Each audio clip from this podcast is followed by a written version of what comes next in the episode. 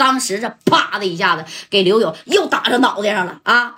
旁边的这吴敬明兜里边还有个电话，这吴敬明就这样，凭着自己超高的记忆力啊，友好的手感，哎，你看啊，幺三九六个八七个零，咔咔咔咔咔就摁过去。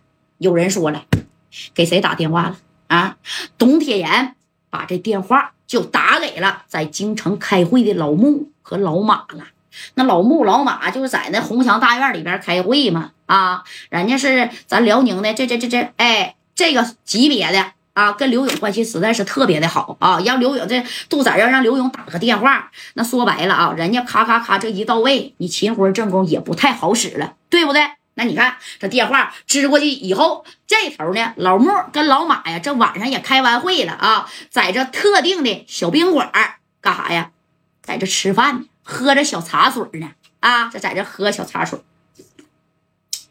哎呀，老马呀，今儿这会开的挺顺利呀，啊，呃，明后天呢，咱俩就得回辽宁了，回东北了。哎，下回呀，估计呀得明年再来开会了。你看，老穆跟老马在这唠嗑呢，这电话吧啦一下就响了啊。当时老穆就接起来了，这玩意儿是内部小电话，一般人不知道。谁呀？你看，董铁岩是这样型的，知道不？是这样型的董铁岩。别打我勇哥，你们天上人间太欺负人了啊！我们好歹在东北也是有一号的人物，你打我勇哥干啥呀？打我吧啊！你这天上人间真欺负人呐！这整个二零幺包房全躺的是我们的兄弟呀！你看，就把这信儿给传出去了。董铁岩他是不是挺尖？哎，这头这个老穆。他傻，他再傻，他也知道嘛。当时老穆啊就把电话挂了，一句话也没说啊。然后呢，就跟这个老马，老马呀，呃，小勇好像出事儿了，在天上人间，咱俩过去一趟吧。你看这老马就说了，谁给你打的电话啊？谁？可能啊，现在情势非常紧张啊，都不是小勇给我打的电话，应该呀是在天上人间吃亏了，赶紧的吧。啊，赶紧赶紧赶紧的，咱俩去天上人间去一趟。哎，你看这老马，老马没有老木大啊。这老马就说：“那咱俩这身份去天上人间，要是让人家知道了，哎呀，那那那那那那对咱俩影响不好啊。还什么影不影响的啊？”咱们也是人呢，唱唱歌咋了？有哪个规定咱们这样的人不能去天上人间消费去？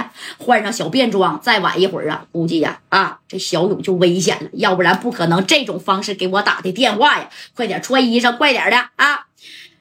快点那个小李呀，把车呀赶紧开出来。哎，你看这老马、老老木跟老马那家就穿衣裳了啊，穿衣服，然后叫个司机，人家那专职的小司机开的四个圈儿啊，挂个小旗儿，大家们都知道吧？你看这老木和老马呀，就准备去天上人间去救这刘勇了。哎，此时呢，那你看这董铁岩呢啊，这电话这打，啪又塞里去了。那杜子这些人呢，谁也没发现，知道不？谁都不知道，也没发现。哎，就这么的。这谁呢？那你看这个，这个那个，哎呀，给刘勇打的啊！这刘勇始终是不跪呀。这杜仔就说了：“行啊，刘勇啊，你也算是个爷们儿啊，刘勇。既然呢，你今天呢这么爷们儿，也别说我杜仔不给你留情面啊。那啥，你既然不跪呢，你后备箱有多少米你全给我拿出来，听见没？”要不然你这双腿啊，去把外边那凳子那个给我凳子条子给我掰掰折了啊！那不有凳吗？凳不有四个腿吗？啊，把那凳子腿给我掰折了。来，哎，你看下边这小兄弟，嘎巴一下子就把这个凳子腿给掰折了。掰折以后就递到了杜仔的手里，知道吧？啪，哎，递到这杜仔的手里之后啊，这杜仔呢，凳子腿都知道不？哎，这么粗，大概啊，然后就拿到刘勇的面前，给刘勇啊，就这么比划比划。刘勇啊，看见没啊？你要是舍命不舍财啊，而且是死要面子活受罪的话，你的这条腿我就给你敲折了。你不是不跪吗？不跪，你这条腿留着还有什么用啊？啊！说着，你看让这帮人上去就给刘勇啊，就给按那了啊！这四大金刚这家伙也也都被按那了。动不了了。哎，人杜仔和这个秦老板的人多呀。那你看啊，这刘勇，这刘勇正功还不知道，你说这木马二人呢，正往这边赶呢啊。这个属实得感谢一下董铁岩啊，该说不说的。哎，这老木当时在车上就说了。